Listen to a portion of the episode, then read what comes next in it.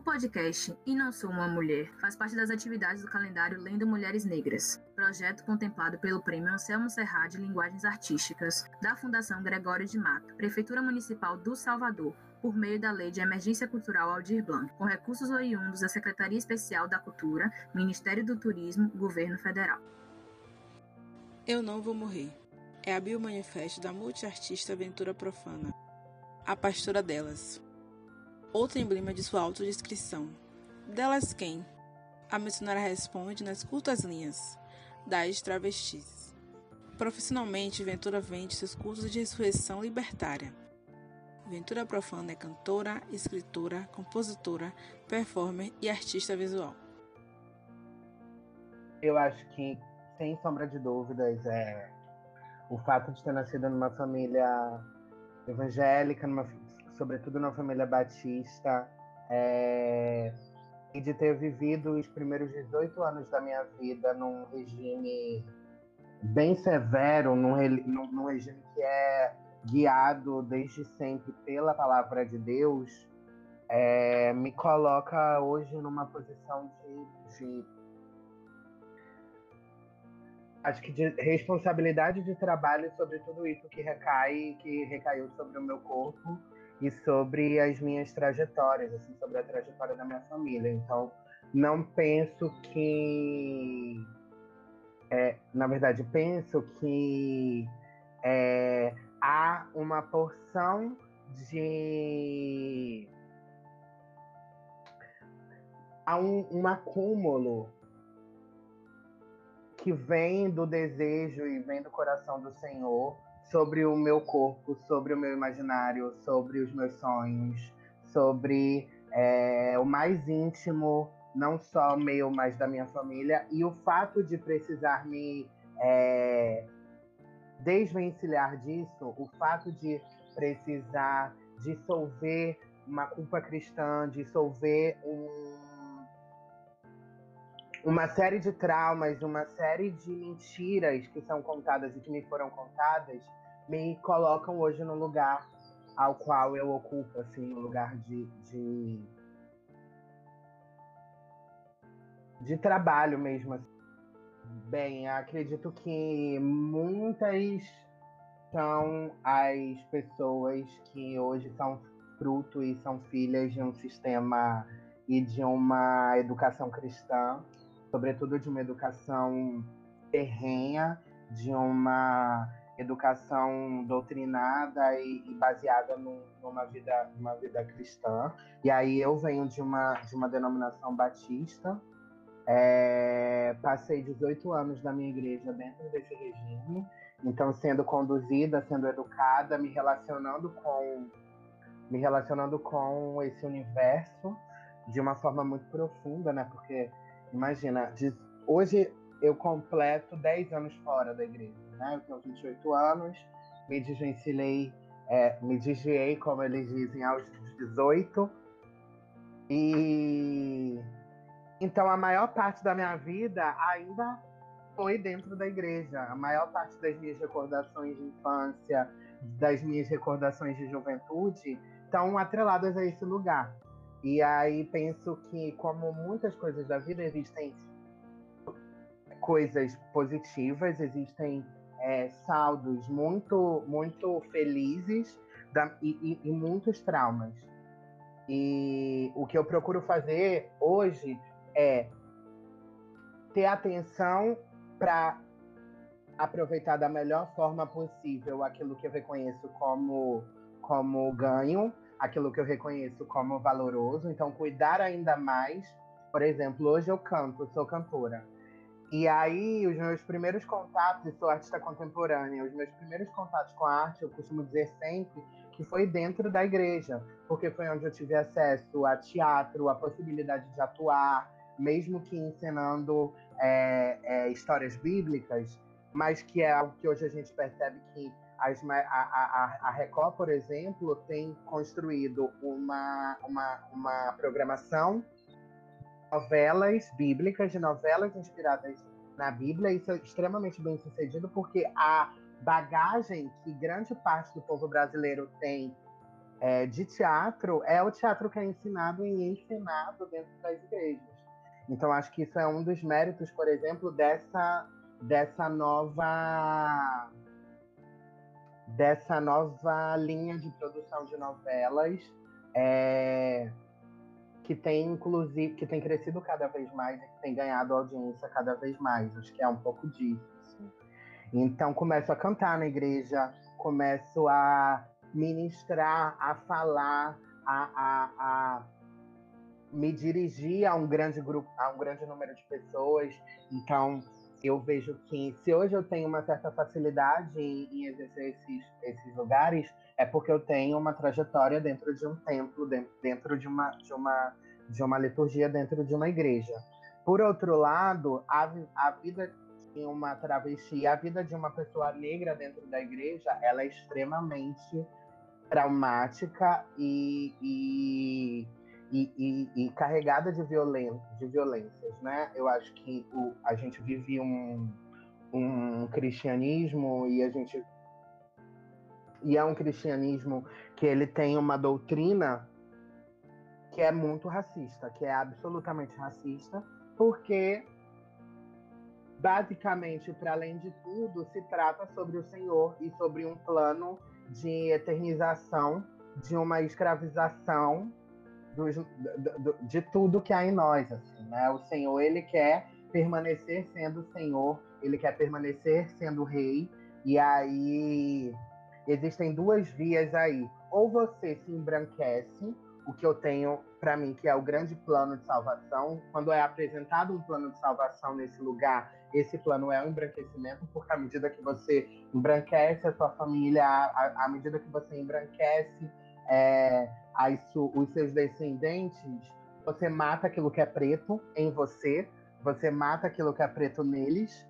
Então, você está cumprindo com o maior. É, né, com o maior desejo do Senhor, que é o desejo de matar tudo aquilo que não é branco. E se você não se embranquece, você é violentado de todas as formas, porque a dinâmica é que tudo aquilo que não é branco tudo aquilo que não é do Senhor, tudo aquilo que não pertence ao Senhor, pertence ao diabo. Então, toda a sua vivência, todo, tudo aquilo que, que é, é tudo aquilo que é preto, de fato, é tido como do diabo. Então, uma maneira de viver a fé que seja preta, ela é atrelada a uma vivência diabólica.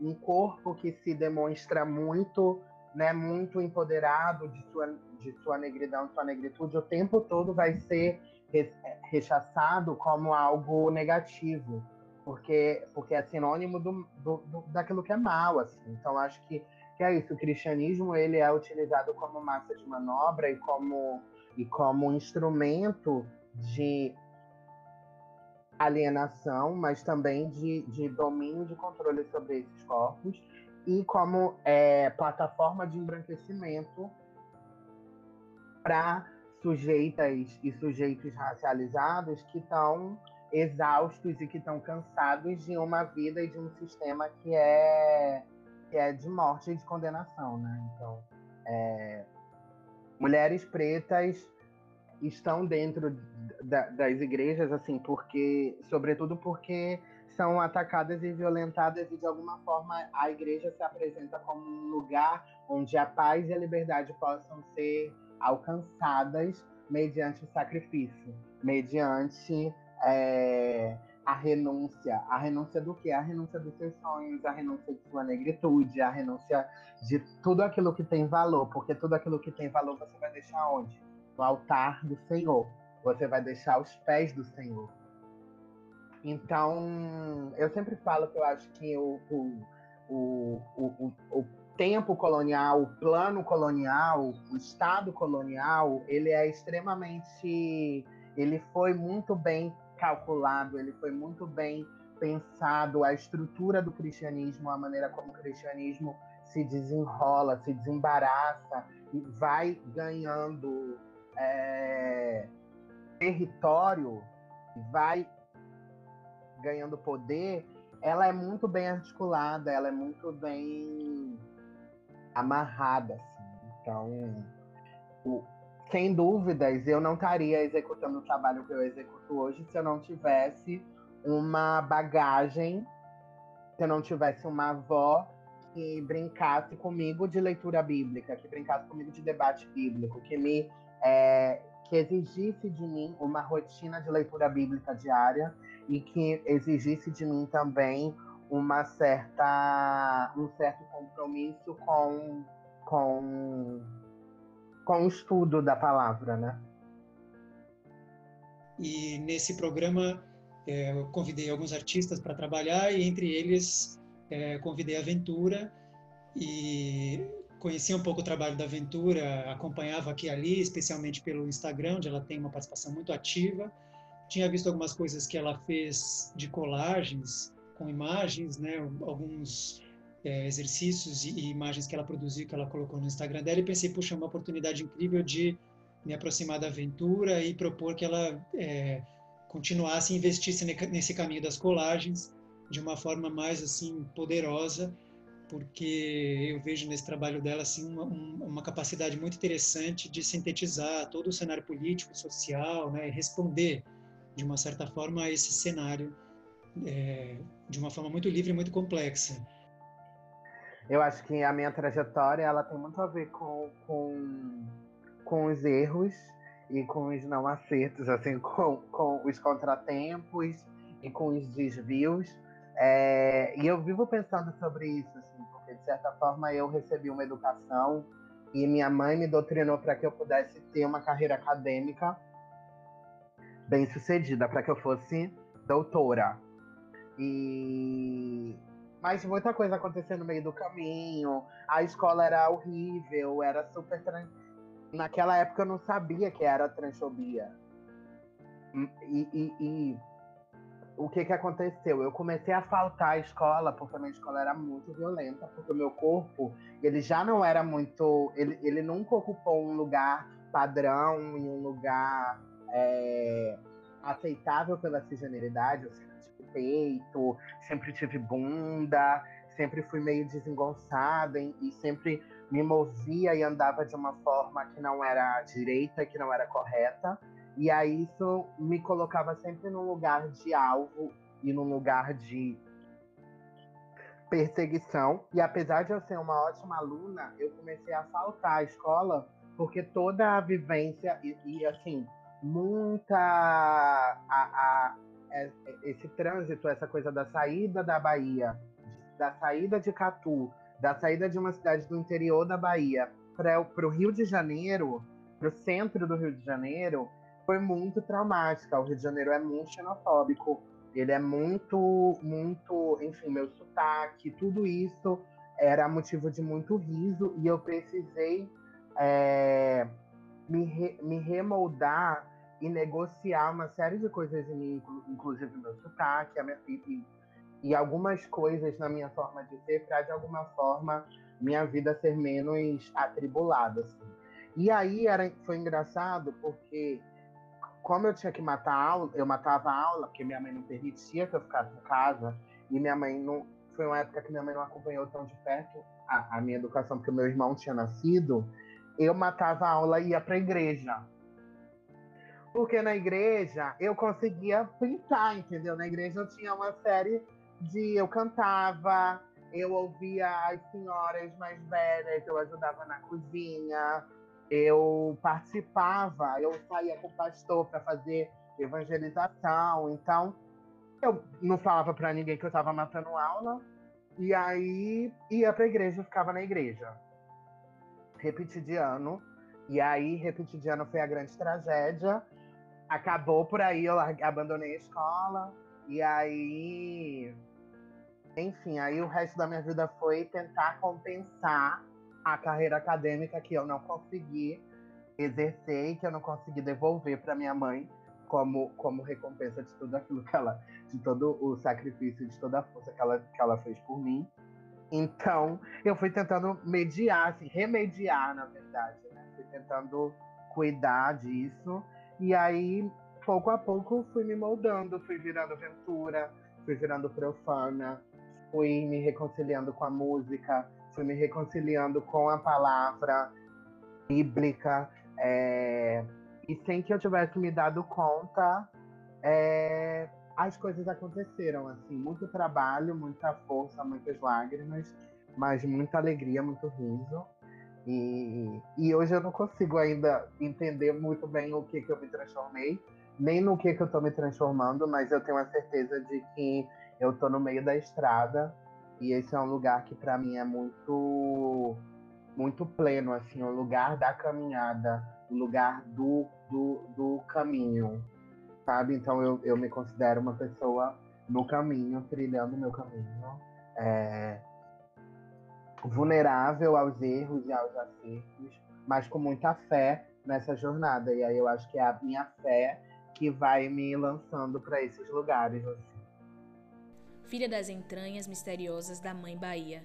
Ventura profana profetiza multiplicação e abundante vida negra, indígena e travesti. Doutrinada em templos batistas, é pastora missionária, cantora evangelista, escritora, compositora e artista visual, cuja prática está enraizada na pesquisa das implicações e metodologias do deuteronomismo no Brasil e no exterior, através da difusão das igrejas neopentecostais. Indicada ao Prêmio Pipa 2020.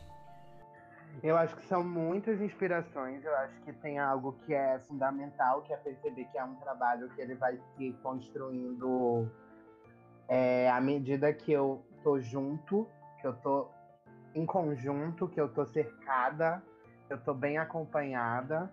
Então, acho que eu sou muito feliz por viver cercada de pessoas que são inspirações e que são é, é, são grandes colaboradoras assim daquilo que eu faço. É...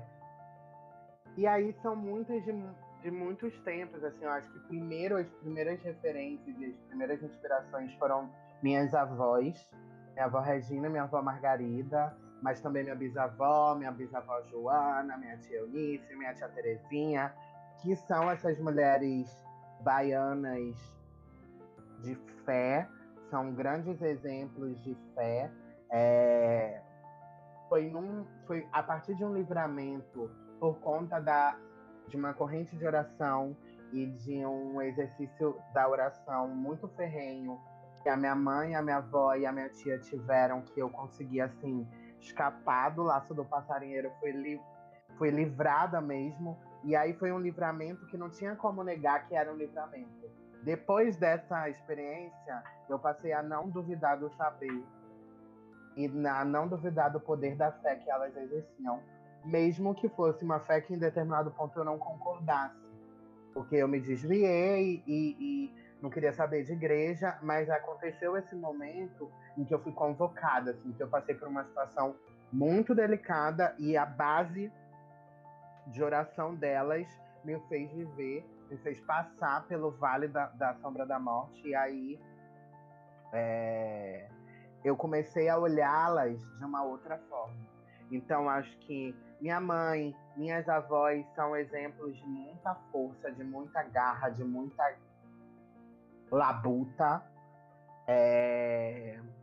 Então, quando eu olho para esse lugar, eu me sinto muito nutrida e tento, de alguma maneira, honrá-las eu acho que que é o, o, o, único mandamento com promessa, né? Honra, honra pai e mãe e se prolongarão seus dias na terra. E como eu quero viver muito, eu passei a, a, a honrar minha família, apesar de que é, ser travesti me coloca num lugar de distanciamento da minha própria família. Então, é, é, em algum momento, o fato de eu ter é, de eu ter escolhido me tornar, de eu ter escolhido enfrentar o mundo, de eu ter é, é, me posicionado e ter me tornado uma travesti, me distanciou da minha família. E aí o próprio tempo ele vai dando conta de sarar essas feridas e de gerar algum tipo de de diálogo e de contato. Acho que muito do meu trabalho também aconteceu e acontece porque eu tento voltar para casa o tempo todo, eu tento de alguma forma me comunicar com a minha mãe, eu tento de alguma forma me comunicar com a minha família e falar: olha, eu não sou o diabo, eu não sou Satanás. Há, há algo em mim que é divino, há algo em mim que é poderoso, o Espírito habita em mim e vocês precisam reconhecer isso, porque senão vocês vão. É, é, vocês acabam se tornando fariseus, assim, vocês acabam se tornando pessoas extremamente religiosas, mas que são um pouco espirituais. Então acho que meu trabalho ajudou muito isso, assim, ajudou, a, me ajudou a estabelecer uma relação é, de menos confronto e de menos culpa com a minha família. Mas é, eu vou me nutrindo de uma série de referências e de inspirações, assim. É, desde de, de minhas amigas, né? Tem algumas aí, tem Castiel Vitorino, tem J Mombassa, tem Jupe do Bairro, tem Mona Brutal, e aí elas vão, né? Aí tem Alice Guel na música, Verônica Valentino, é, ao mesmo tempo que Conceição Evaristo, que Lélia Gonzalez, e Carolina Maria de Jesus, é, que Ana Maria Gonçalves vão me, me, me, inspirando em um outro lugar, ao mesmo tempo, sei lá, que Heitor dos Prazeres, que Rosana Paulino, que Djavan, que Erika Badu, que Beyoncé, que uma série de, de, de, de, de pessoas vão me, me, me, nutrindo e vão me, me, me dando fôlego para continuar criando e para continuar fazendo.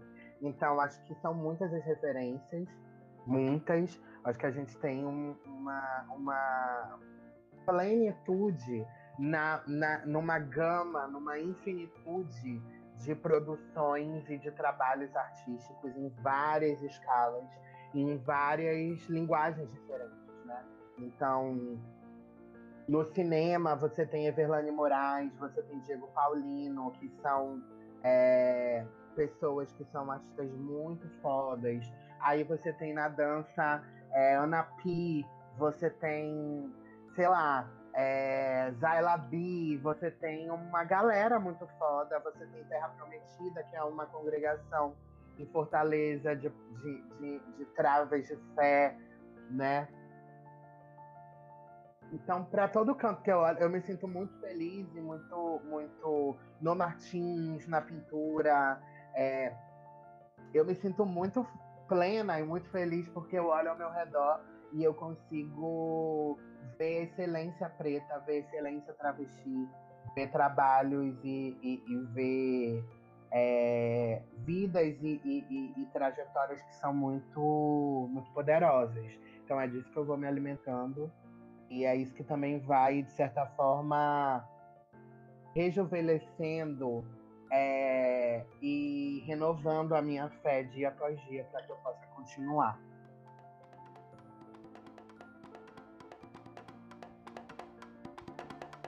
Bora, Mona, bora se encher, bora se encher de poder, bora se encher, poder e glória.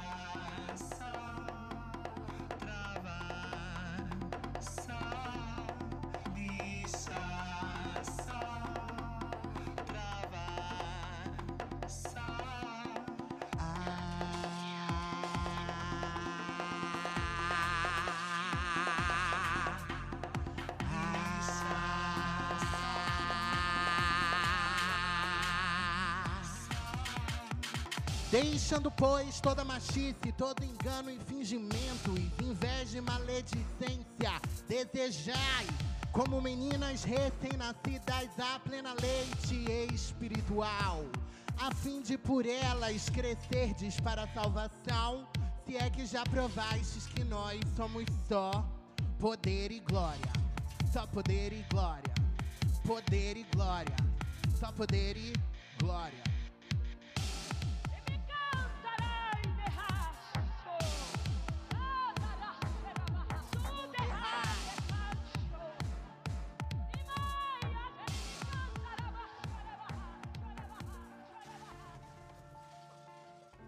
Sim. Acho que é sobre a vida, é sobre abundância vital, é sobre. É, é sobre estratégias de plantar vida e de colher vida. E a gente não está plantando vida só para hoje. A gente não está plantando vida e a gente não vem profetizando vida a curto prazo. Eu acho que é pensar em vida vida dissidente, vida, vida preta, vida travesti, vida originária, é, para daqui a 100 anos, para daqui a 200 anos, para daqui a 300 anos, para daqui a 500 anos. Eu acredito que há uma disputa é, pela eternidade, pela, pela presença de corpos é, de corpos dissidentes num campo e numa esfera eterna. É, nós somos perseguidas e violentadas e, e, e, caçadas não é de hoje. Esse sistema deseja a nossa morte e, e acho que a resposta a, a esse sistema é é a, a, a, multiplicação de vida na mesma medida que eles nos perseguem.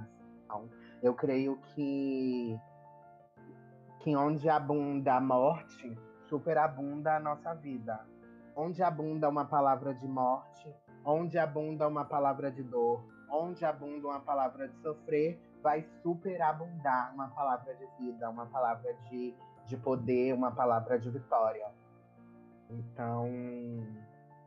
Mas é muito duro, é um trabalho, é uma, uma, uma prática, é um exercício ele é muito custoso e ele é um exercício que é diário e, e, e, de todo tempo, assim, porque a nossa fé ela fraqueja, a nossa fé, porque é isso, a gente está vivendo num tempo tão difícil que não é como se nós fôssemos o tempo todo fortes e, e impenetráveis e, e, né?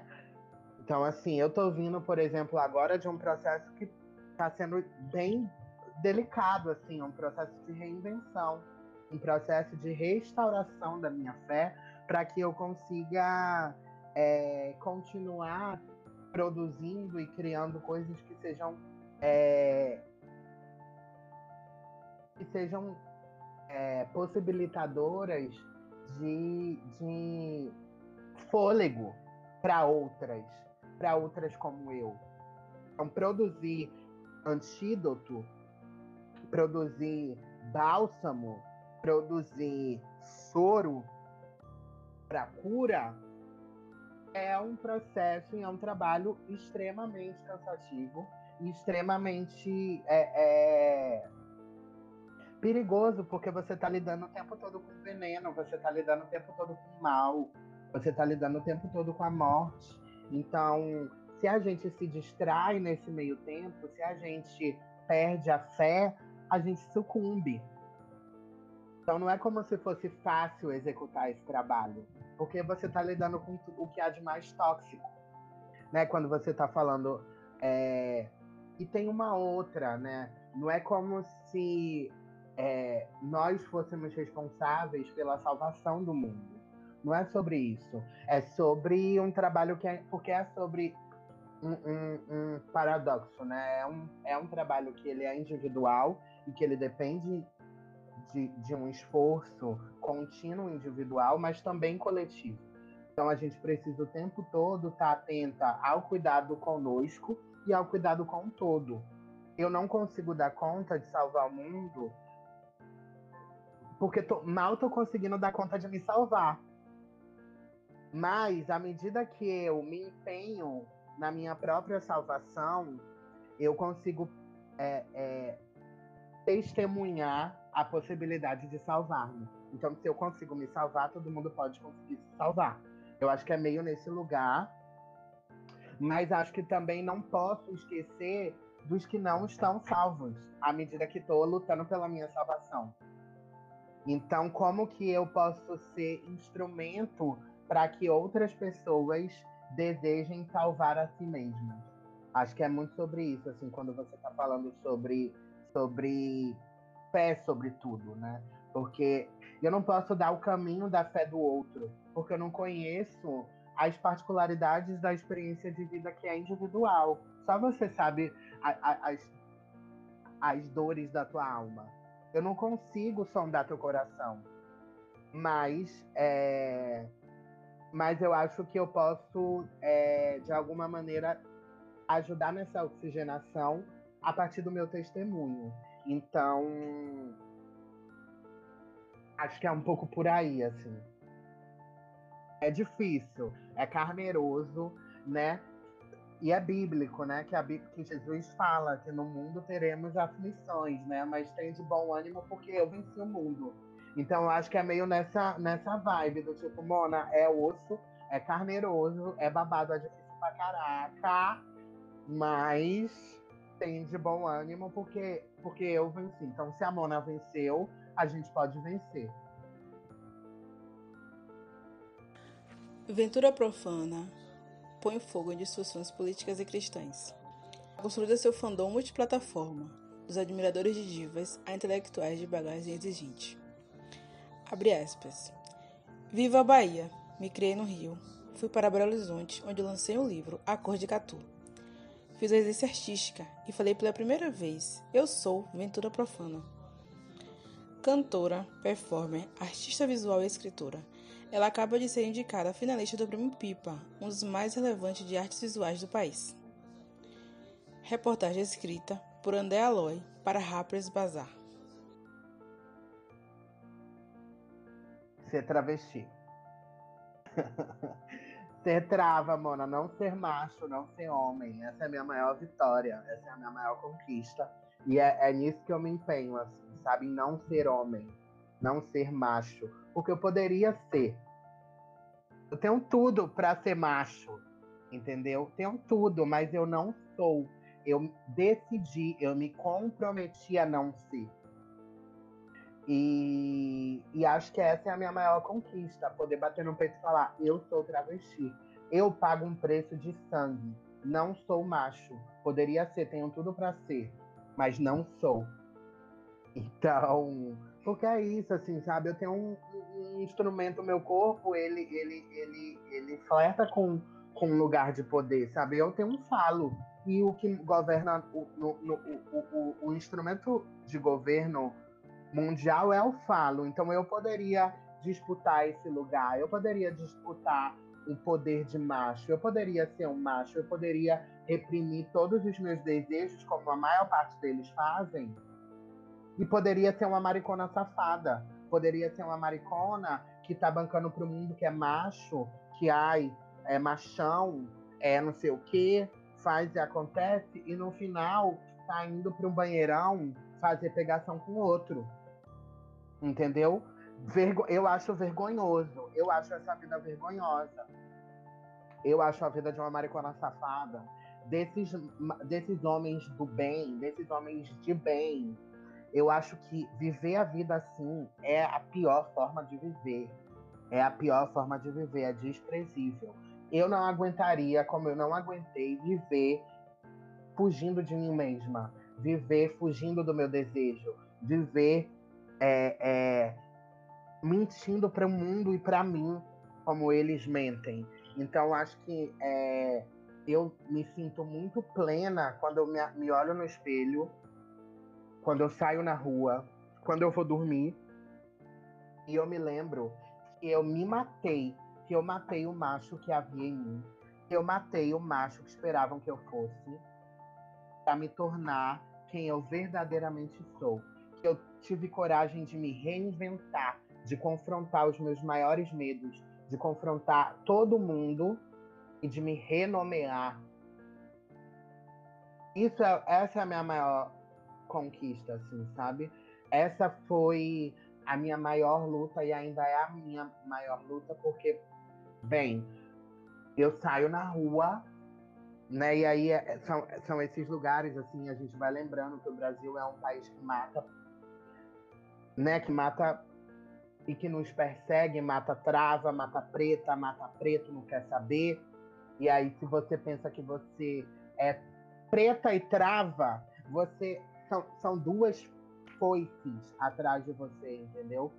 É... Você é condenada duas vezes. É...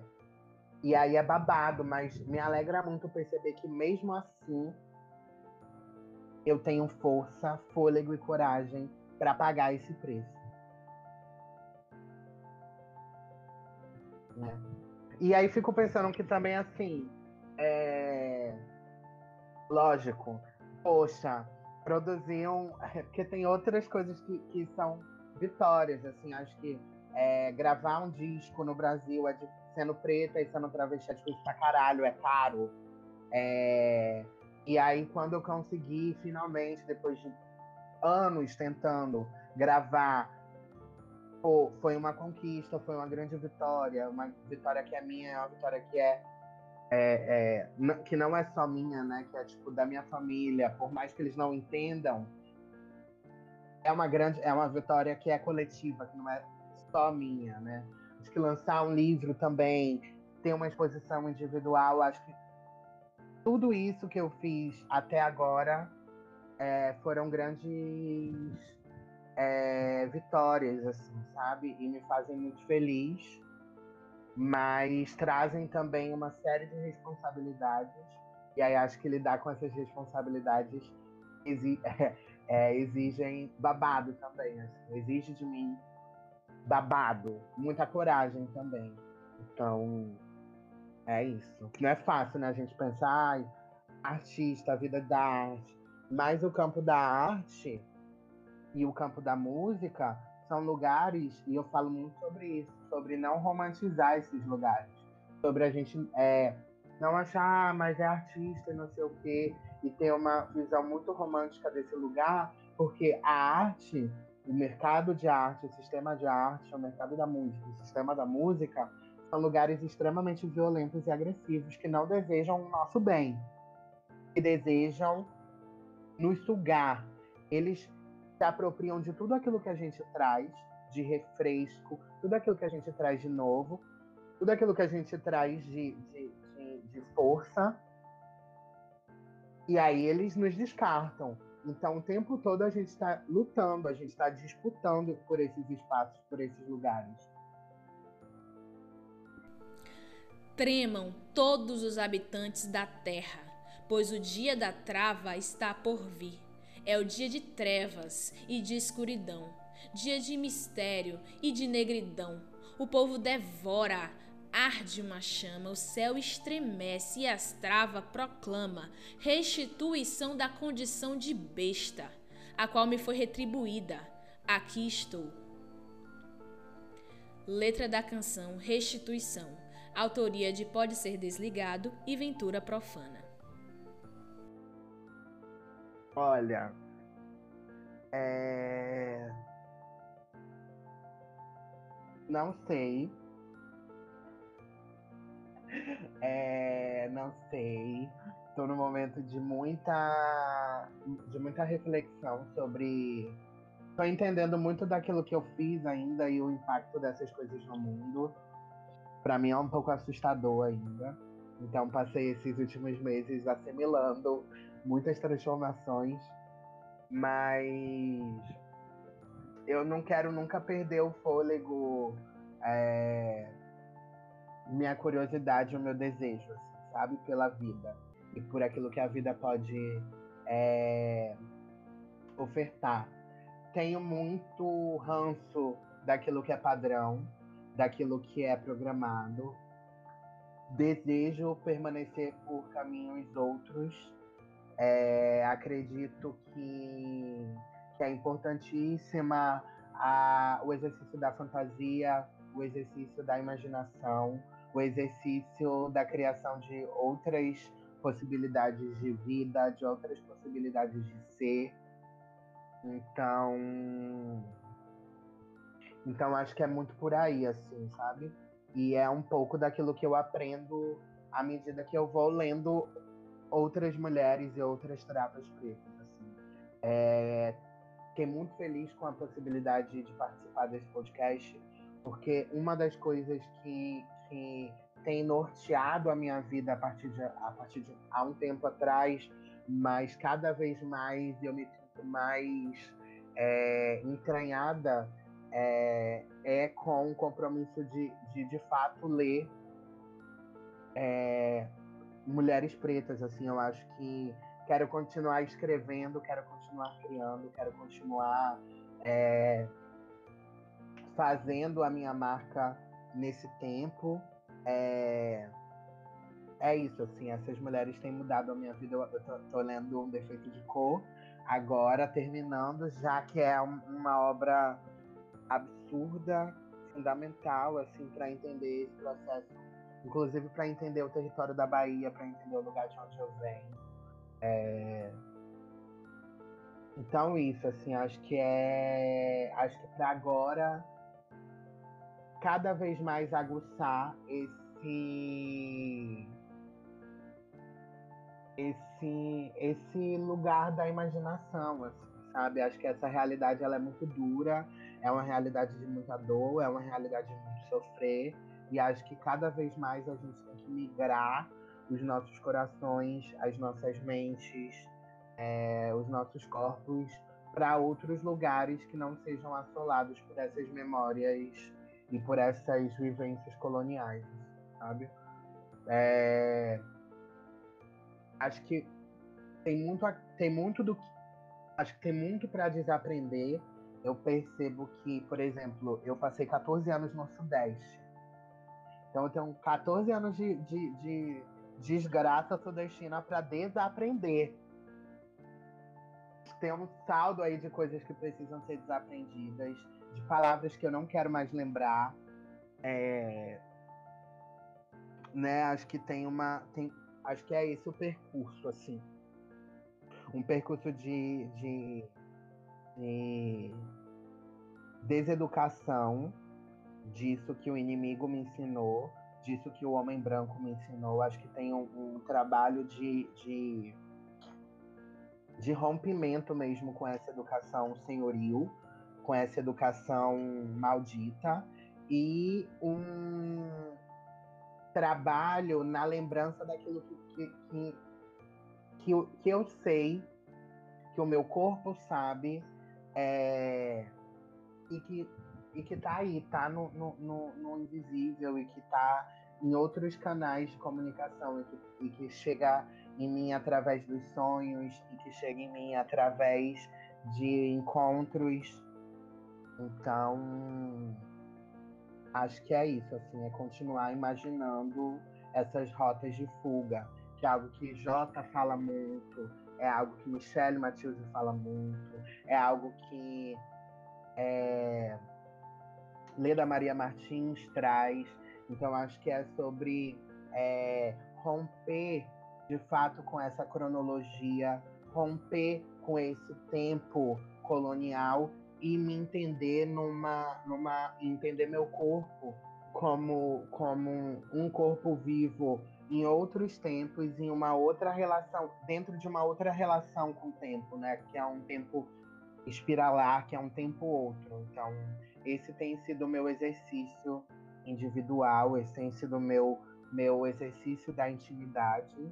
E eu espero continuar é, frutificando, assim, e, e, e, dando frutos que sejam gostosos, assim, sabe? Tipo, uma, uma boa manga para se chupar, um bom jambo, um bom bu, um bom cajá, uma boa graviola, sabe? Que eu possa ser uma árvore é, possa continuar sendo uma árvore é, com bonitas flores, mas com frutos que sejam saborosos e que a partir desses frutos é, sucos deliciosos possam ser feitos, olhos de coco.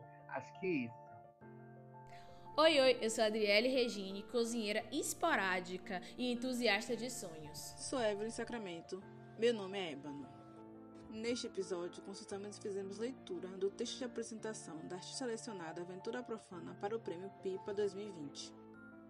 Apreciamos matéria sobre a multiartista publicada pela revista Rappers Bazar, além da menção de estrofe da canção Restituição, de sua autoria, conjunta com Pode Ser Desligado.